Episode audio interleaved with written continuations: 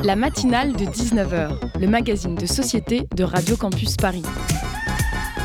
On y parle de sujets sérieux, de sujets moins sérieux, de ce qui se passe en Ile-de-France et de débats pas forcément consensuels. Tous les jours du lundi au jeudi sur le 93.9. Ça y est, c'est enfin arrivé.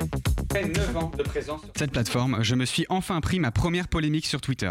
Naturellement, vous devriez vous demander pour quelle raison.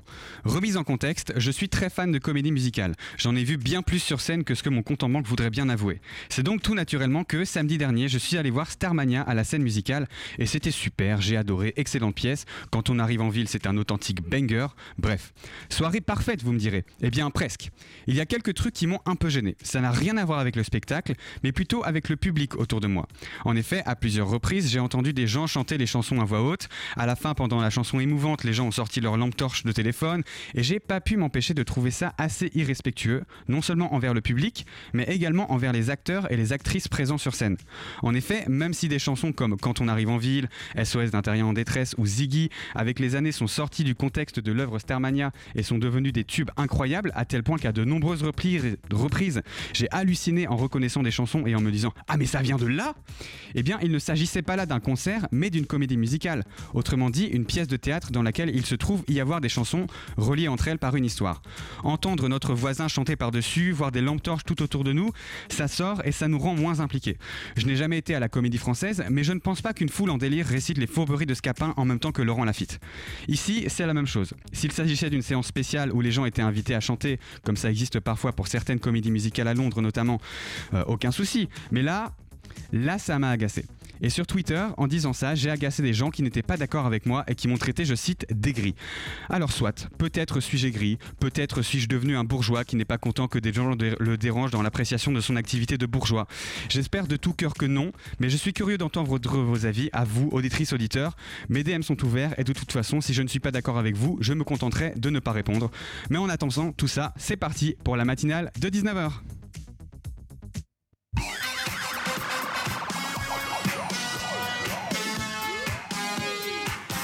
Bonsoir à toutes, bonsoir à tous. Vous écoutez Radio Campus Paris. Bienvenue dans la matinale de 19h. Au sommaire ce soir, nous allons recevoir Denis Sieffer, spécialiste du conflit israélo-palestinien, pour nous en parler. Ensuite, nous accueillerons l'artiste Menidja pour la sortie de son single Horcrux. Juste après une pause musicale, Inès nous présentera sa chronique politique, juste avant un entretien avec le magicien Clegg Entos. Enfin, pour conclure, Elodie nous parlera d'une affaire de soumission chimique perpétrée par un sénateur. La matinale de 19h de ce mercredi 22 novembre 2023, c'est parti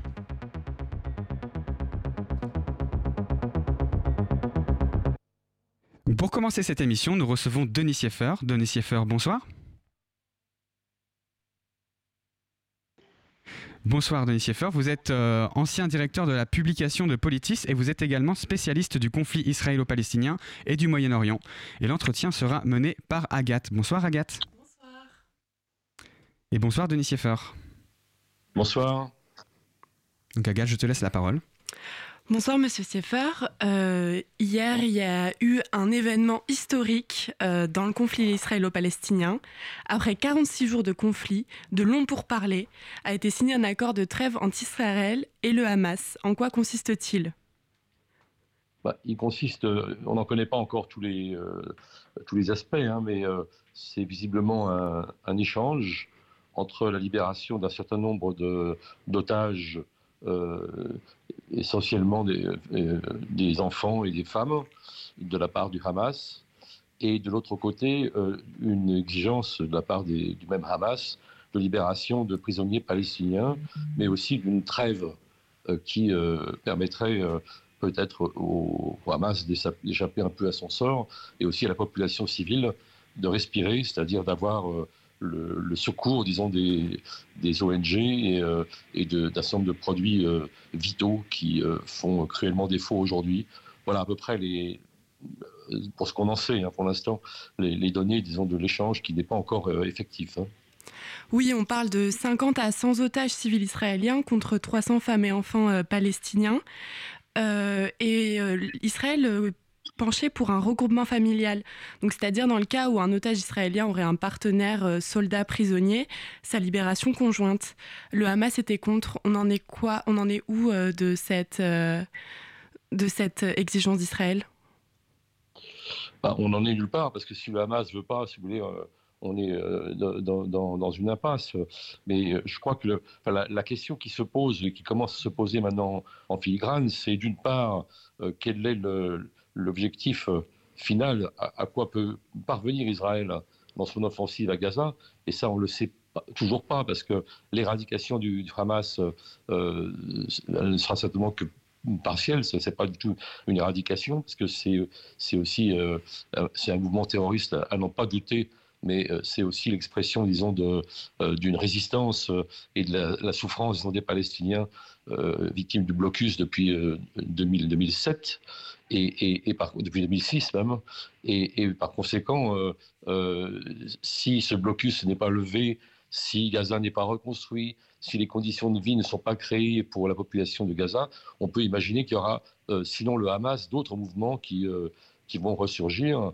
Et c'est ça l'impasse, disons, palestinienne, israélienne. Il n'y a pas d'issue s'il n'y a pas une issue politique. Et c'est vraiment à ça euh, à quoi il faut venir maintenant. Euh. Alors les Américains commencent un tout petit peu à en dessiner, les, en pointiller les, les, possibilités, mais euh, on en est encore loin tant que effectivement l'aspect, le, volet guerrier, disons, n'est pas, n'est pas terminé. Oui, on a d'autres acteurs comme les BRICS. Aujourd'hui s'ouvre le sommet à Johannesburg et hier, euh, lors d'une conférence virtuelle, ses membres ont appelé à un cessez-le-feu. Xi Jinping a évoqué le désir d'une conférence pour la paix. Vladimir Poutine a rappelé le rôle clé des BRICS. Quant à l'Arabie saoudite, elle a rappelé avoir cessé d'importer des armes à Israël, condamne le déplacement forcé de Palestiniens, qui selon l'ONU, pour la seule zone de Gaza, s'élève à 1,7 million sur 2,4 millions d'habitants. Pour vous, quel est ce rôle clé et euh, à travers l'embrasement du conflit, euh, assistons-nous à une redistribution des relations géopolitiques alors, le, reclassement géopolitique, je pense qu'il euh, il est déjà ancien et, il ne tient pas seulement au conflit israélo-palestinien. Hein. On l'a vu à l'œuvre par rapport au, conflit en, Ukraine. Et je pense que le conflit israélo-palestinien, il a sa spécificité. Ce serait probablement une erreur de le faire rentrer dans le cadre des briques et de, ce qu'on appelle plus ou moins proprement le, Sud global, parce qu'on voit bien que les États-Unis, par exemple, qui n'en font évidemment pas partie, qui sont même le camp euh, opposé, euh, ont, peut-être compris qu'ils avaient aussi intérêt maintenant à euh, chercher une solution politique qui a été complètement enterrée, parce que finalement, ce qui s'est passé depuis un certain nombre d'années maintenant, et depuis 2000 en particulier, depuis l'échec de Camp David, c'est que le dossier palestinien a été totalement enfoui et même euh, euh, disons, de, l'agenda diplomatique de toutes les, grandes puissances, euh, y compris d'ailleurs les, puissances de, du BRICS et, de la Russie et, autres. Et donc aujourd'hui, ça ressurgit, ça ressurgit de façon tout à fait épouvantable, de façon extrêmement brutale, mais ça ressurgit quand même avec obligation de trouver une solution politique. Et je pense que là, c'est plus le, disons, le partage entre le, camp du Sud global et le camp occidental, mais euh, il faut que les Occidentaux soient aussi disons, actifs, d'autant plus que c'est eux qui ont euh, les cartes en main pour euh, contraindre disons, le gouvernement israélien d'agir dans le sens d'une solution politique qui satisferait les Palestiniens. Je pense que c'est ça qui va être à l'ordre du jour dans les prochaines semaines ou les prochains mois. Maintenant, je ne sais pas si ça va aboutir. Je ne sais pas jusqu'à quel point les Occidentaux, les Américains en particulier, sont déterminés, disons, à faire pression sur, euh, sur Israël, ce qui n'a jamais été facile, ce qui s'est produit seulement deux fois dans l'histoire, euh, en 1970 avec le plan Rogers et euh, en, 1991 avec la conférence de Madrid, mais qui n'a pas été plus loin puisque ce qui avait abouti aux accords de Sceaux, finalement, s'est révélé être une impasse. Euh, sur les décisions politiques, aujourd'hui, en une de Libération, on peut voir Catherine Colonna euh, en une, avec être solidaire à la fois pour euh, les Israéliens et les Palestiniens. Est-ce que ça veut dire que la, la France se positionne pour un, un État, un, un, double État? Bah, Oui, c'est-à-dire qu'en fait, en 1967, vous savez, l'histoire euh, moderne, si j'ose dire, de ce conflit, il, faut la, faire partir de 1967, la, guerre des six jours. Auparavant, euh, il y avait un conflit euh, pour la grande Palestine où tout le monde voulait l'effacement de, de, l'autre. À partir de 67, tout le monde a commencé à penser en termes de partage. Et la question coloniale, qui à mon avis est une question quand même centrale depuis le début, hein, depuis même le, début du, siècle passé, la question coloniale a changé de configuration en 67 parce que elle s'est transposée, transférée uniquement dans les territoires de Cisjordanie et de Gaza, mais surtout de Cisjordanie. Et euh, à ce moment-là, on a commencé à, avec la résolution 242 de l'ONU de novembre 1967, juste après la guerre des six jours, à euh, définir, disons, la perspective euh, en termes d'une solution à deux États, deux États qui vivraient côte à côte, dans des frontières sûres et reconnues, comme disait la, la formule. Bon, tout ça, pour l'instant, a échoué, a été enterré, etc.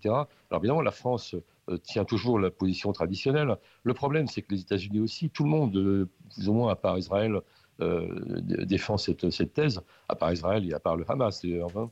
Mais, mais pour l'instant, c'est devenu un discours, une sorte de, litanie qu'on sort les jours de fête, et les jours de fête sont rares là-bas. Et donc, c'est devenu à propos totalement vain.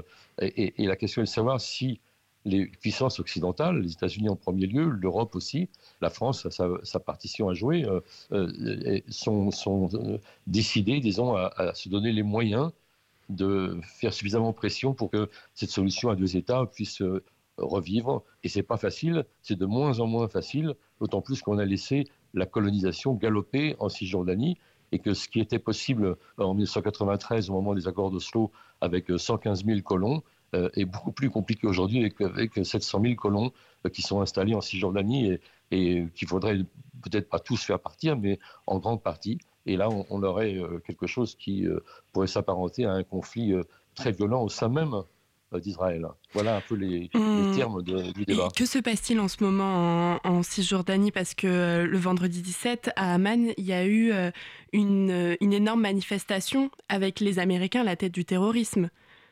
Quelle est la situation en Cisjordanie actuellement? Alors, la Cisjordanie, c'est très important parce que je pense que c'est le véritable enjeu du conflit israélo-palestinien. Il ne faut pas oublier que Gaza, ça n'a jamais été un objectif israélien. Euh, les Israéliens ont toujours voulu endiguer Gaza, Hein, c'est-à-dire en fait euh, faire en sorte que euh, Gaza euh, leur attire le moins d'ennuis possible, d'où le blocus, d'où la, frontière qui se voulait hermétique, etc. Et, d'où finalement cette espèce de cocotte minute qui a explosé avec le Hamas. Mais la Cisjordanie, en, en, en, réalité, est le véritable enjeu du conflit, parce que le, mouvement, les extrémistes sionistes actuels, les, colons euh, veulent annexer la Cisjordanie, euh, qui euh, est un, enjeu à la fois économique, géopolitique, mais aussi religieux, spirituel, et, veulent annexer ce territoire pour concevoir, disons, dessiner un grand Israël qui irait de la Méditerranée au Jourdain, hein, jusqu'à la frontière jordanienne. Certains, certains illuminés pensent même aller, aller plus loin. Et Aujourd'hui, on assiste justement à une offensive des colons euh, contre les villages arabes qui profitent, disons, de ce qui se passe à Gaza pour euh, euh, attaquer les villages arabes et empiéter encore plus. Et là, c'est la grande question qui va se poser aux Occidentaux. Je ne parle pas du gouvernement israélien actuel, mais peut-être de son successeur, s'il y a des changements qu'on peut imaginer. c'est de savoir si on, arrivera à, stopper disons, ce mouvement pour recréer les conditions réelles, pratiques, d'une solution à deux États. on en est loin, mais euh, c'est une volonté politique qui ne peut venir en grande partie de Washington, disons les choses euh, réellement. Denis Sieffer, merci. Euh, vous restez avec nous. On continuera cet entretien juste après l'écoute d'une musique. On écoute Ma Liberté de Serge Reggiani sur Radio Campus Paris.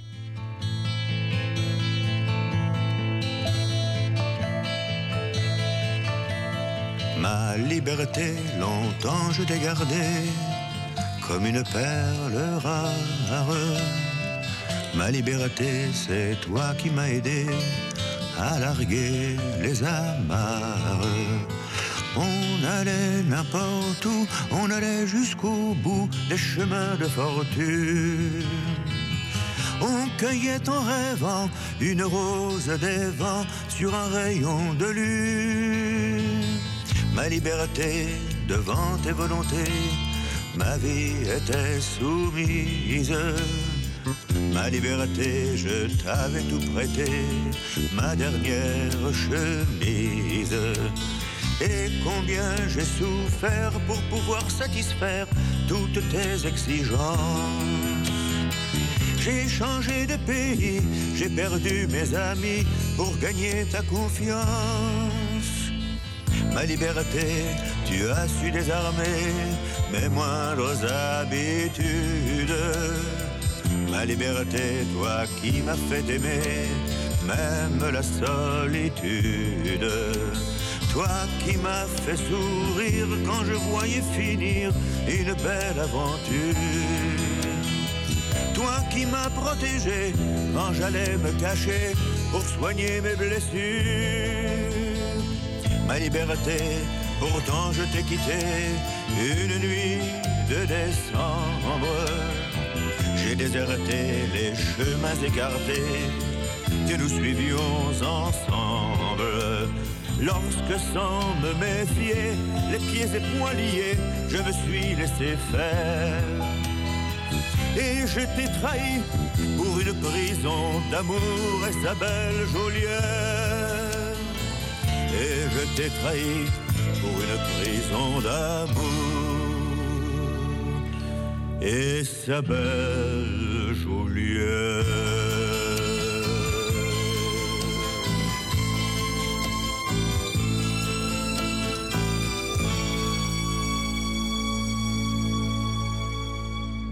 Vous êtes toujours à l'écoute de Radio Campus Paris, vous écoutez la matinale de 19h, c'était Ma Liberté de Serge Reggiani.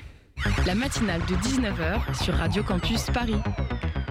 Nous sommes toujours avec Denis Sieffer, spécialiste du conflit israélo-palestinien. Agathe, je te laisse continuer. Euh, Monsieur Sieffer, je vais plutôt faire appel euh, à l'ancien directeur de publication de Politis. Euh, parce que beaucoup de formules ont été reprises, commentées, acceptées ou refusées dans les discours médiatiques et euh, le discours euh, se cristallise, s'enflamme. Euh, Blast parle de fiasco médiatique sur le sujet israélo-palestinien. des journalistes français biaisés. Dans Mediapart, on a pu lire aussi le malaise d'universitaires avec des systèmes assez similaires aux médias, en particulier les, ceux qui sont spécialisés sur le Proche-Orient. Et on parle de chasse aux sorcières, d'intimidation, entravement à l'expression d'une pensée académique libre. Comment expliquez-vous ce climat médiatique et culturel et que pensez-vous de cette situation? Bah, C'est pas nouveau, mais ça a pris évidemment une acuité euh, particulière euh, au cours des dernières semaines. Euh, ce n'est pas nouveau parce que ce conflit, en France en particulier, mais on voit bien pas seulement, mais en France en particulier, c'est autant un, problème de société française et de politique française qu'une question internationale. Pourquoi? Ben, C'est facile à comprendre. La France est le pays dans lequel il y a la plus forte communauté juive. Il y a 600 000 juifs à peu près en France, et aussi la plus forte communauté issue du Maghreb, qui est très sensibilisée à la question palestinienne. C'est-à-dire qu'on a virtuellement euh, des populations qui sont euh, euh, très très attachées à ce conflit et qui rentrent en mouvement d'une façon ou d'une autre. Alors, je me, garde bien de, globaliser, c'est-à-dire qu'il y a beaucoup de juifs qui défendent les droits des Palestiniens et, beaucoup de musulmans qui ne sont pas forcément et même pas du tout euh, proche du Hamas. Mais enfin, bon, grosso modo, euh, on a, on a d'un point de vue démographique et sociologique euh, les, termes d'un conflit qui tout de suite s'envenime. Alors médiatiquement, il y a une chose que je note moi depuis le début de cette affaire, évidemment, c'est que y a le débat autour de, du, terrorisme du Hamas.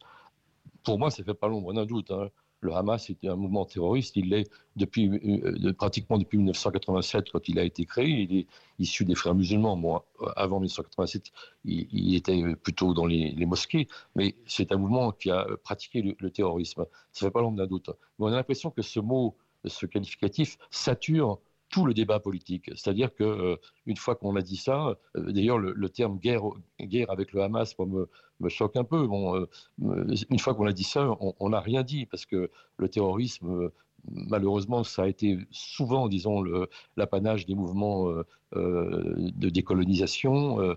La, violence a, une longue histoire en ce domaine et surtout, ça nous dévie à mon avis, enfin, je ne dis pas qu'il ne faut pas dire que le Hamas est terroriste, il l'est, indubitablement, mais euh, ça nous dévie du, contenu, du fond du débat qu'on évoquait il y a un instant, c'est-à-dire de la question coloniale. C'est la colonisation de la Cisjordanie et, est-ce qu'on va pouvoir décoloniser tout ou, partie la Cisjordanie pour arriver à une solution à deux États? Et, malheureusement, on est là en, ce moment dans un, débat qui est entièrement, disons, submergé, je disais saturé tout à l'heure, par euh, cette question du, terrorisme euh, qui est bien réelle, mais qui, euh, qui ne permettra pas de trouver une issue, parce que je pense, comme je l'ai dit il y a un instant, que quand on aura, ou, pas d'ailleurs, éradiqué le Hamas, autre chose viendra, si, et, de pire peut-être encore, si possible, s'il n'y a pas une solution politique et si la population est, toujours frustrée, disons, et vit dans des conditions épouvantables. Dans cette enquête euh, Blast euh, que j'évoquais, justement, il parlait d'une euh, d'une démarche de, de, communication de la part d'Israël pour donner les mots de la guerre. Est-ce qu'on entend plus les mots israéliens que palestiniens sur l'espace médiatique français? Bah, C'est-à-dire que le rapport de force entre les Palestiniens et Israël depuis de, de tout temps, si j'ose dire, euh, il, est, il est le même médiatiquement euh, que militairement. C'est vous dire que l'asymétrie, euh, asymétrie en un seul mot, est, totale. Alors les, mots, bah, je l'ai dit, c'est le mot terroriste. On peut pas. Il y a aussi le mot génocide qui est sorti. Pardon Il y a aussi le mot génocide qui a été en débat dans les médias oui, qui a été en débat, mais qui a, été, euh, qui a été employé par, euh, par Israël, mais qui est employé aussi de l'autre côté euh, par, les, par les Palestiniens. bon, j'évite, moi, pour ma part, d'employer ces mots, mais il y a, en effet aussi une guerre d'image, parce qu'on a vu ce qui, moi, j'ai trouvé absolument scandaleux, c'est la façon dont euh, les, relais, disons, du gouvernement israélien à l'Assemblée nationale euh, ont, mené, ont pris l'initiative de cette euh, séance épouvantable de, avec des, images horribles, disons, d'enfants ou de, de, gens qui ont été torturés ou extrêmement maltraités par le Hamas. Pensez-vous qu'on peut parler d'un double standard dans le débat? Oui, il y a un double standard incontestablement, parce que le rapport de force euh, euh, médiatique, euh, et, je vous le dis, il est comparable à ce qu'il est militairement, d'une certaine façon. Et puis, à l'Assemblée nationale, il y a quelques relais qui sont extrêmement actifs. Et, il y a en, France, dans, la, droite, je ne parle même pas de l'extrême droite, c'est presque une évidence, mais dans la droite, quand on voit un homme comme Éric Ciotti, par exemple, euh, évidemment, enfin, qui, euh, qui, soutient complètement la colonisation. Quand on l'interroge sur euh, ce qu'il pense de, de, de, de et de Smotrich, des, ultra-colons qui attaquent les villages arabes actuellement, il, répond Israël est, est, est, une démocratie. Donc, c'est tout dire si on, on, évacue le débat. Et je pense qu'il y a quelque chose qui est très profond dans cette droite française peut-être pas seulement d'ailleurs dans la droite française, mais enfin essentiellement, euh, qui est euh, euh, une culture coloniale, c'est-à-dire arabophobe et islamophobe, qui, qui, qui, date de loin, qui vient de loin, et qu'on retrouve d'ailleurs probablement sur le débat sur l'immigration. Et, tout ça est extrêmement prégnant et, omniprésent dans le discours de, de, ces gens. Et évidemment, dès que le conflit israélo-palestinien ressurgit, on, on, voit cette, cette culture profonde euh, historique, je dirais, euh, ressurgir euh, dans, les discours de, personnages qui, sont, qui ont rompu avec d'ailleurs la droite gaulienne, la, la droite centriste d'autrefois, des années 70 ou 80, hein, qui ont rompu avec ce qu'on appelait la culture gaulo-mitterrandienne. Hein, mais celle-là, elle a disparu de la circulation dans le pays. Ou quasiment oui, notamment quand on, passe, quand on pense à la marche contre l'antisémitisme, quand même, qui a en France qui a été, euh, qui a réveillé de vieux débats sur le RN Oui. Alors, moi, pour vous dire, euh, effectivement, la présence du RN est extrêmement euh, choquante parce que je ne crois pas du tout, moi, la dédiabolisation, enfin, en tout cas, elle existe en surface, mais je ne crois pas du tout.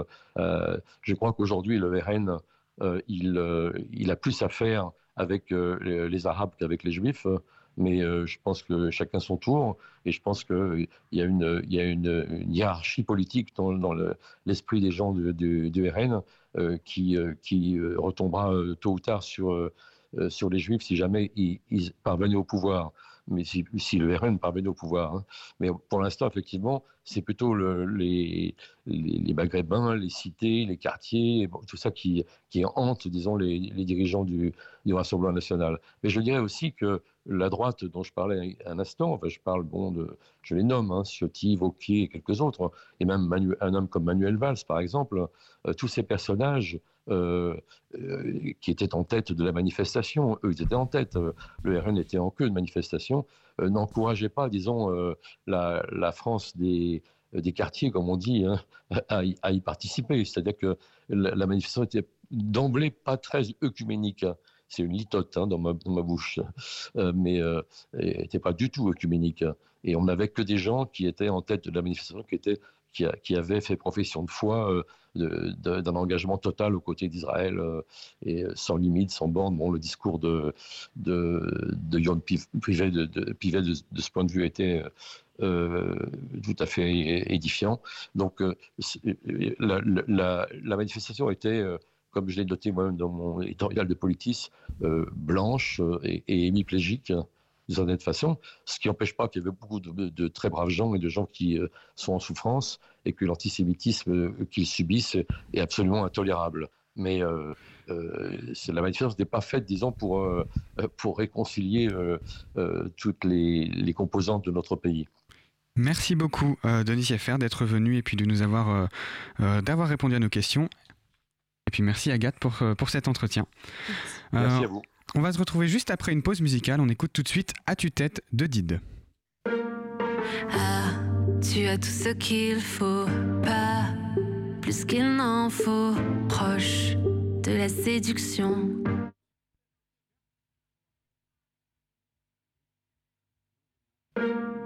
Ah, tu as tout ce qu'il faut, pas plus qu'il n'en faut, proche de la séduction qui tourne à l'addiction. Regarde le chrono, c'est cool le tempo. Je me suis oublié par ton attrait, comment envoûté, mais je sais. Tu es juste une mauvaise habitude. Bad, bad attitude en vue de combler viendra la lassitude.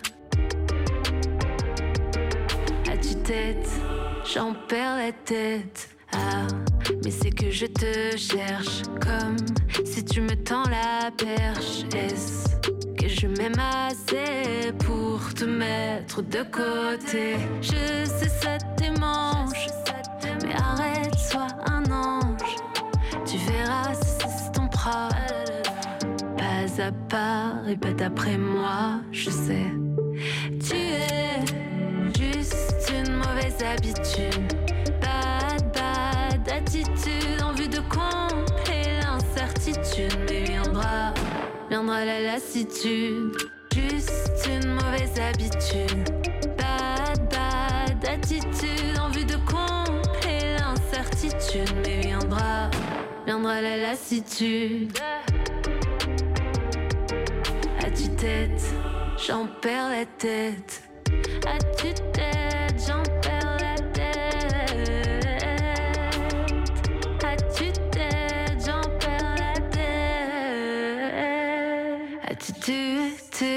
tu tu tu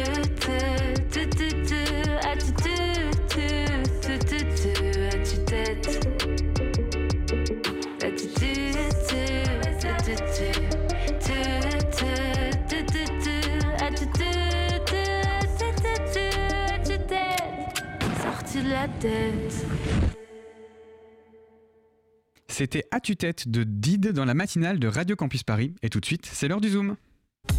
Le Zoom, dans la matinale de 19h. Pour le Zoom de ce soir, on reçoit l'artiste Menidja pour la sortie de son single Horcrux. Bonsoir. Bonsoir.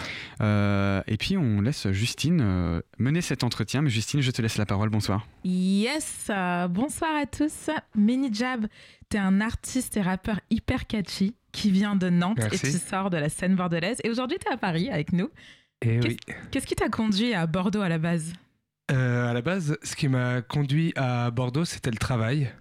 Parce que avant de faire de la musique, bah, j'avais un travail euh, plus normal, j'étais ingénieur. Et donc je suis allé là-bas pour le travail. Et puis bah, maintenant j'y vis et c'est très cool comme ville. je crois qu'on va en parler un petit peu tout à l'heure derrière ton travail. Euh, Jab, c'est l'anagramme de ton prénom Benjamin. Exactement. Est-ce que tu distingues toi le personnage Jab de Benjamin ou est-ce que finalement c'est la même personne? Bah, Ça dépend avec qui. Ah dans, la, sphère, on va dire, euh, très privée, évidemment, euh, Jab, euh, bah, il met la table, euh, il vide la vaisselle comme tout le monde, quoi. Et, et, dans, la, et dans la sphère on va dire avec les potes et tout, bah là, plus le projet prend de l'ampleur, évidemment, plus euh, Jab, moi, c'est, on va dire qu'il y a, il y a beaucoup de liens qui, qui relient les deux. Bah, et d'ailleurs, tout à l'heure, là, il y a cinq secondes, on disait qu'on allait parler de ta vie d'avant, avant, artiste. Euh, j'aurais bien parlé de euh, lundi matin, mais déjà te féliciter pour la sortie de ton premier EP. Merci pour les roses. Merci. il est sorti donc le 17 novembre. Franchement, allez le streamer, il est hyper cool. Il y a beaucoup de titres qui sont euh, super emblématiques, chacun qui ont une énergie différente, j'ai trouvé. mais sur ton, mais d'abord, je voulais déjà te demander sur ton EP, est-ce que tu écris et tu composes toi-même, ou est-ce que tu collabores avec des compositeurs, beatmakers, autres artistes alors, bah, déjà, je l'ai ramené donc pour. Euh, euh, j'ai ramené le vinyle là, vu que ça se voit pas à la radio, mais. Il a ramené le vinyle. Je le, montre à tout le studio. je confirme qu'il a ramené le vinyle. Et, euh, et, donc la question c'était est-ce que j'écris, je compose? Donc évidemment j'écris tout. Moi vraiment le, rap pour moi c'est quelque chose qui est à la base pour l'écriture. C'est pour ça que je fais du rap en fait, pour écrire des chansons, pour écrire des textes, des paroles.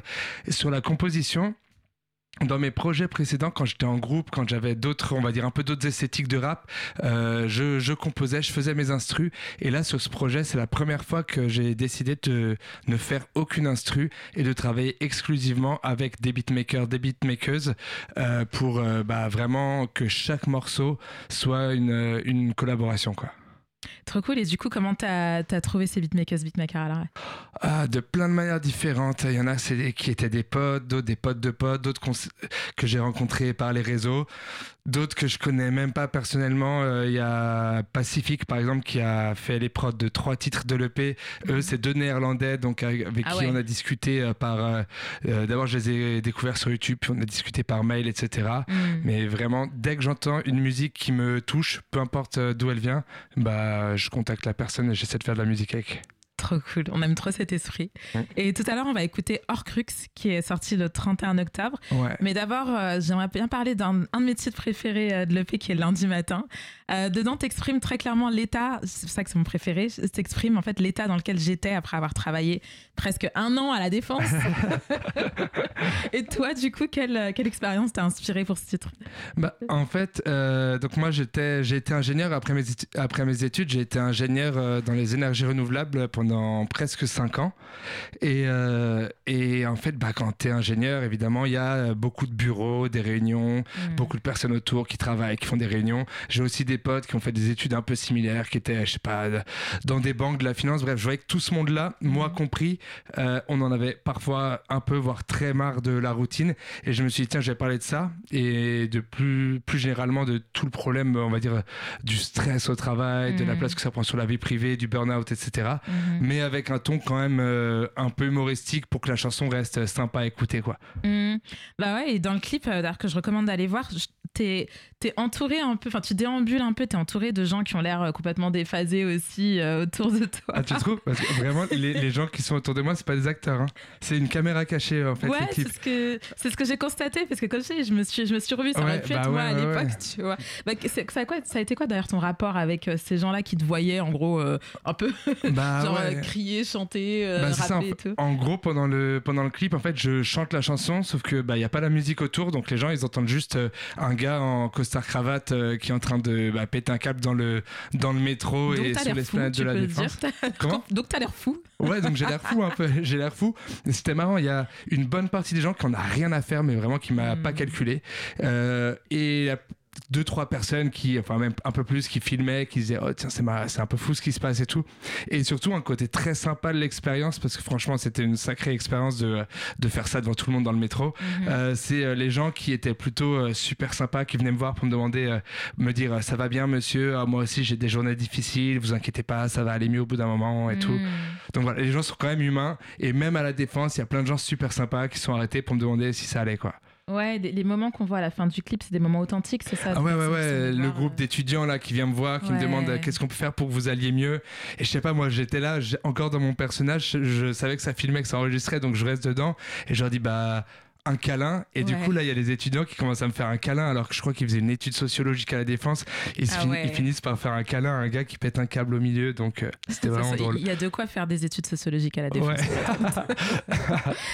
sur, euh, sur, un autre titre qu'on va passer tout à l'heure, du coup, Horcrux, euh, je trouve qu'il y a un côté qui est, qui est plus coloré dans la musique et dans le clip, mais il y a aussi un côté un peu sombre dans les paroles au final. Qu'est-ce qui t'a déjà inspiré à appeler ce titre Horcrux en fait, je m'étais fait la réflexion que euh, bah, plein, de, plein de personnes, à peu près tout le monde, euh, je pense normalement ici, de l'autre côté de la vitre et tout ça, a des euh, secrets un peu inavouables, des côtés sombres. Mais en général, quand on a des histoires un peu inavouables, on a quand même besoin de les raconter à une personne. Donc souvent, c'est le, la meilleure pote, le copain, la copine, les parents quand on est plus jeune. Et, et je me suis dit, en fait, si toutes ces personnes qui connaissent un bout de nos secrets inavouables se mettaient dans la même pièce et discutaient entre elles, mhm. ben, on serait en bien bien dans une mauvaise position. Et, euh, et je me, ça m'a fait penser au Horcrux dans Harry Potter. Et en fait de ça a découlé un morceau qui parle de euh, tous les côtés sombres qu'on essaie de cacher de réfréner euh, en société que ce soit au travail en famille dans notre belle famille etc mais dans le clip qui finissent par ressurgir et, et mmh. causer quelques dégâts c'était, euh, c'était fun le tournage, franchement ça avait l'air fun. Le tournage était incroyable. Bah, je, profite pour euh, parler bah, pour les personnes qui iront voir les clips, vu que la partie visuelle de mon projet, c'est vraiment une partie euh, super importante dans le mm, projet. Ça, c'est pas que de la musique, c'est vraiment tout un projet, on va dire, audio et visuel. Et donc je travaille avec le, le Bimom, c'est deux personnes que j'ai rencontrées qui ont fait ce clip de A à Z sur Horcrux. Et ouais, le tournage était absolument fou parce qu'il y a des acteurs, des costumes, on a tourné dans un château et c'était euh, du grand n'importe quoi. Le bail ressemble au château de la Star Academy. Ah, tu trouves? C'est un petit château qu'on a trouvé à côté de Bordeaux. C'était très sympa de tourner là-bas. Ok. Et, euh, d'ailleurs, dans Horcrux, il y, a un côté un peu euh, disruptif, un peu à la Rita Mitsuko. C'est qui? Je me demandais aussi tes influences quand t'écris, que ce soit sur ce titre ou sur un autre. Mais en fait, j'ai toujours du mal à répondre à cette question de qui sont mes influences parce qu'il y a beaucoup d'artistes que j'écoute et dans énormément de styles différents. Mhm. Évidemment, j'écoute beaucoup de rap. Dans les artistes rap que j'aime euh, beaucoup, il y a euh, les euh, DC's, Giorgio, Kikessa. Enfin mhm. voilà, on va dire cette vague de rap à texte, mais aussi très mélodieux. mais j'écoute également pas mal de, de rock, de variété. J'écoute M, j'écoute Juliette Armanet, mhm. j'écoute les Arctic Monkeys, j'écoute Pete Doherty. Et en fait, quand j'écris, je n'ai pas une visée particulière en me disant je vais faire un morceau dans ce style, mais en fonction de, euh, du texte, euh, de, du beatmaker, de la beatmaker avec qui je mhm. travaille, il y a parfois des morceaux qui sont plus rap, plus rock. Et là, en l'occurrence, en rux, c'est un peu inclassable, je trouve. C'est du grand n'importe quoi, mais moi, c'est un, de mes morceaux préférés de, mhm. de l'EP. Un autre de mes morceaux préférés aussi, c'était Brûlant. Euh, j'ai l'impression qu'on a un côté euh, mini jab euh, un peu ego trip à la Kanye West. Est-ce que ah, c'était intentionnel ou est-ce que c'était plutôt ironique en fait? Mais en fait, c'est, donc c'est ironique. En fait, quand euh, c'est ironique, mais derrière euh, toute ironie, derrière euh, bah, derrière toute comédie, en fait, il y a vachement une notion un peu de tu vois de, de catharsis, de tu critiques vraiment quelque chose de réel. Et dans Brûlant, c'est vraiment cette personne qui se sent au-dessus des lois, au-dessus du monde. Là, en l'occurrence, c'est dans le contexte d'une boîte de nuit, donc la personne qui se sent un peu trop chaud en soirée, le monde est à mes pieds, mm.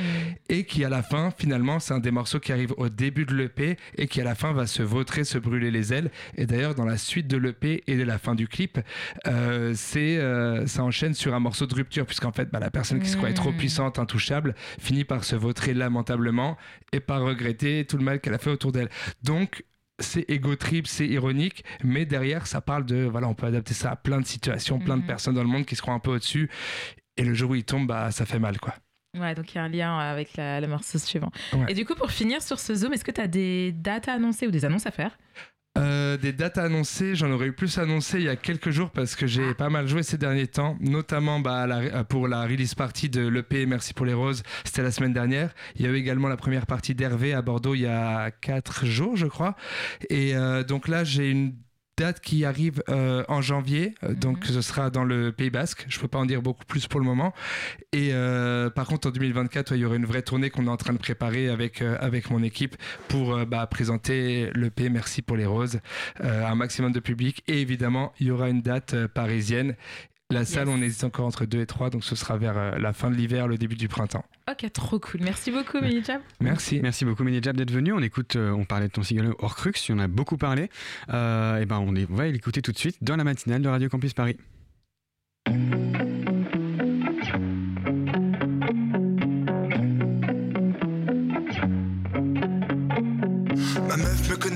Elle sait pas tout sur moi. Si je devais tout assumer, elle me quitterait sûrement. Mes parents c'est la même, aucune sévérité. Mais avant de dire amen, je serais déshérité.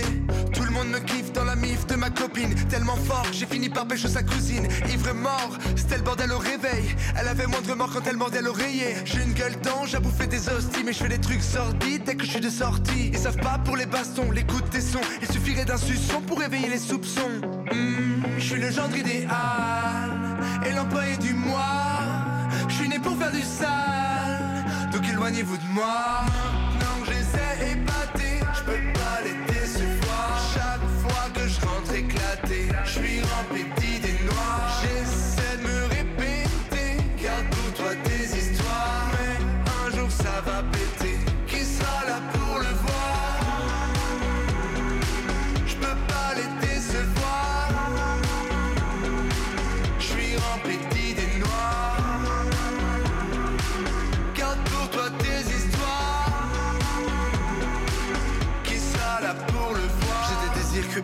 des histoires effrayantes, je confie chacune d'elles à des personnes différentes, des bouts de mon âme, des morceaux de mon corps cru, de partout j'en cache comme des hors-crux. Celui qui mettra sa bout à bout aura ma mort. Aura ma mort. Vous trouvez sa gorge c'est tabou, mais pourtant moi j'adore.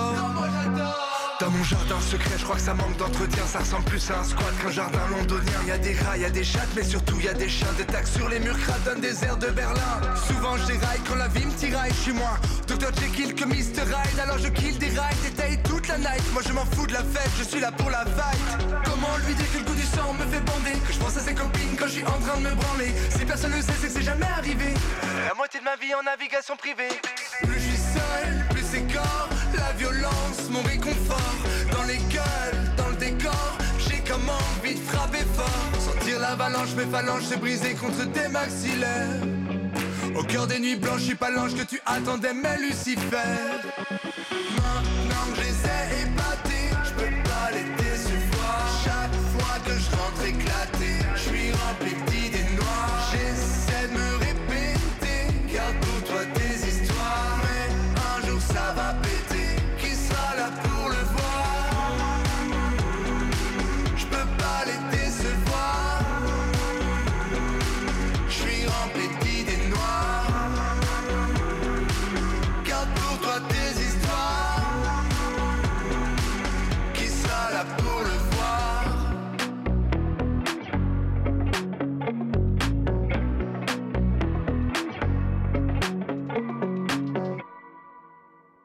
C'était Horcrux de Menijab dans la matinale de Radio Campus Paris. La matinale de 19h sur Radio Campus Paris. Et on reçoit tout de suite Inès pour sa chronique politique. Bonsoir Inès. Bonsoir Gauthier. Paris sans chantier, ça n'existe pas, disait Anne Hidalgo en 2019 et elle a bien raison. Six ans que je fréquente assidûment la ville lumière et rarement je m'y suis promenée sans être assaillie par un aveuglant plot orange fluo, des rubans rayés et des déviations alambiquées. Hier matin, c'était au tour du ministère de la Santé de se mettre en chantier. Une dizaine de membres de l'association UFC Que Choisir se sont rassemblés devant le ministère. Ils brandissaient des pancartes et ils accrochaient autour d'eux du ruban de chantier, justement, pour symboliser l'impossible accès aux soins. Cette manifestation fait suite à la publication par l'association d'une nouvelle étude dont les conclusions sont sans appel. Les inégalités d'accès aux soins s'accentuent dans un pays où plus de 80% des Français et des Françaises résident dans un désert médical. En réponse, l'association UFC Que Choisir attaque l'État en justice pour dénoncer l'inaction du gouvernement face aux inégalités d'accès aux soins. Tiens, tiens, tiens, une action en justice. Gauthier, ça ne te rappelle pas quelque chose? Si, si, je crois l'État français avait été condamné pour inaction climatique récemment, non? Exactement. Ces dernières années, les attaques en justice contre l'État se multiplient en France et ailleurs, notamment sur les questions environnementales. En février 2021, par exemple, le tribunal administratif de Paris a reconnu l'État comme partiellement responsable du réchauffement climatique dans le cadre de ce que l'on a appelé l'affaire du siècle. Ces procès, lorsqu'ils donnent raison aux associations, sont souvent présentés comme des victoires de la société civile. Mais peut-être qu'on se réjouit un peu trop vite. C'est-à-dire? D'abord, pour les associations qui les mènent, ces recours s'apparentent, c'est le, cas de le dire, à des derniers recours. L'UFC Que Choisir met en avant le fait que ce recours intervient après, je cite, des années de négociations auprès des décideurs politiques qui restent sans réponse. Ce recours en justice est donc la dernière solution, celle qui est employée quand tous les autres moyens sont épuisés. Au fond, c'est une action qui dit le désespoir des, des organisations de la société civile. Ensuite, un recours en justice, c'est opérer un changement de registre, passer du, du registre politique au registre juridique. C'est-à-dire? Sortir du registre politique, c'est quitter l'arène du débat, ne plus tenter de convaincre par des arguments scientifiques, politiques ou moraux, c'est à la place appeler au respect d'une règle juridique, entrer dans le registre du droit. Et qu'est-ce que ça change, ce changement de registre? Eh bien, je pense que le droit peut être vu comme la transcription de débats politiques qui ont été conclus, de débats précédemment tranchés. Parce qu'au fond, comment se fabrique le droit? Un sujet travaille la société, il est mis à l'agenda, il fait l'objet d'une discussion au sein du gouvernement, du Parlement, un texte en est issu et il vaut règle générale. Introduire un recours en justice pour défendre le climat ou la santé, c'est donc chercher à susciter l'action politique en se raccrochant à des débats déjà conclus, à des débats du passé. C'est donc aussi choisir de ne pas s'engager dans un nouveau débat, c'est refuser d'entrer à nouveau en politique. En un mot, opter pour le juridique, c'est constater l'échec du politique. Aussi, gare au triomphe face au recours en justice victorieux, il y a au cré de ces victoires la marque d'une impuissance politique préoccupante. Merci beaucoup Inès pour ta chronique. Et tout de suite, on retrouve un deuxième Zoom, Justice, euh, Justine, excuse-moi. Je te laisse le présenter. Justice. Justice, tu es euh, DNCI pour moi. Alors, ce soir, on a euh, avec nous Clek Entos, le magicien Clek Entos. Clek Entos, est-ce que vous pouvez vous présenter, s'il vous plaît? Je m'appelle Clek Entos. On me considère comme un magicien tout droit sorti d'un film d'horreur. Ce que je préfère, jouer avec vos peurs. Pourquoi être si mystérieux? Parce que je préfère le mystère aux certitudes bien établies. La vie a besoin de mystère. On admire mal ce qu'on connaît bien. Et si vous retiriez votre masque? Et vous Que va-t-il se passer si je vous retire votre masque? Ne dit-on pas qu'un visage est un masque de comédie sociale? Quelle peur vous amuse? Aucune peur ne m'amuse. Je cherche plutôt à les affronter, puis à les vaincre. Mais il est vrai que j'aime faire appel à des peurs primitives, comme celle des serpents ou des araignées, lors de certains numéros. Fait-on des cauchemars après votre spectacle? Je pense plutôt qu'on en fait avant, pas après. C'est l'inconnu qui nous effraie et stimule notre imaginaire, pas ce que l'on connaît. Et vous, quelle est votre plus grande peur? Je n'ai peur que d'une chose. Rencontrer Chuck Norris. Clakentos, la magie vous sert de révélateur de certaines de vos angoisses. Comment imaginez-vous vos tours? Je préfère les appeler expériences, car je ne connais jamais le résultat final de chacune. Je commence généralement par imaginer et créer une situation inconfortable où quelqu'un serait prêt à tout faire pour s'en sortir. Comment faites-vous pour qu'ils accompagnent au mieux votre propos? Tout d'abord en utilisant des accessoires qui ont un sens pour le public, des objets qui une histoire, une âme ou du vécu. Vous trouvez vos inspirations dans des contes et histoires du monde entier.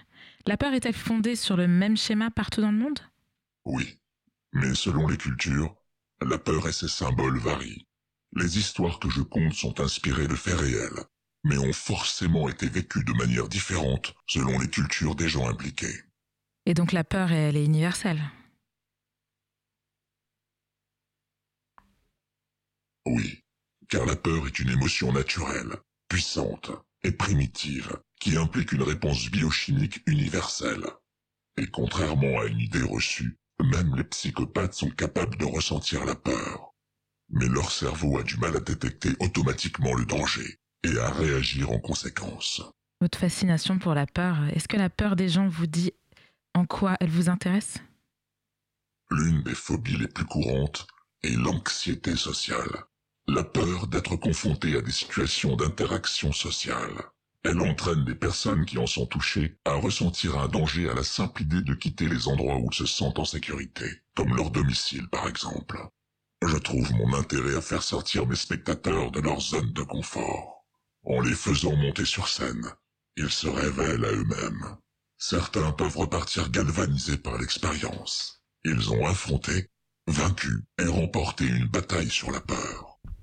Enfin, pour finir, est-ce que vous aimez les films d'horreur? Oui, j'adore la grande vadrouille. Oui, j'adore Peter Pan. Merci beaucoup Justine et Clacantos pour cet entretien.